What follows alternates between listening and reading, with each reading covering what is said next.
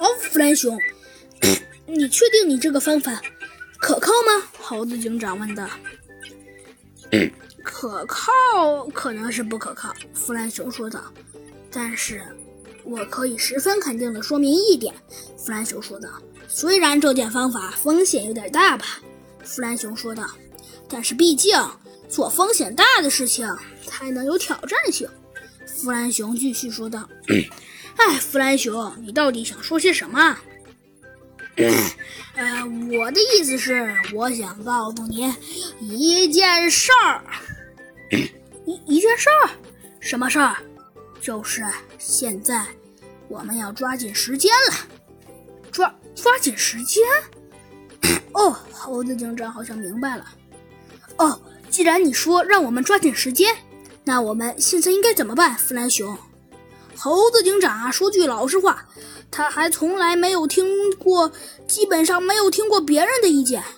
今天遇见弗兰熊，居然听取了一下他的意见。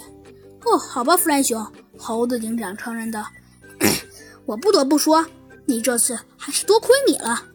切，没关系，我最懂科学的天才，呃，最有品味的坏蛋，迟早会被你看中的。”哦。弗兰熊，你多讲了。那你说吧，现在我们要怎样引开这帮坏蛋？呃，怎么引开这帮坏蛋？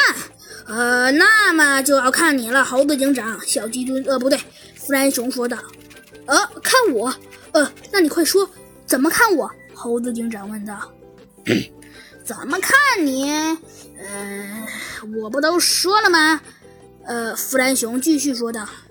呃，这件事嘛。就得，猴子警长叹了口气说道：“嗨，弗兰熊，只有这一种方法吗？”“嗯，目前来看是吧？”弗兰熊冷静的说道。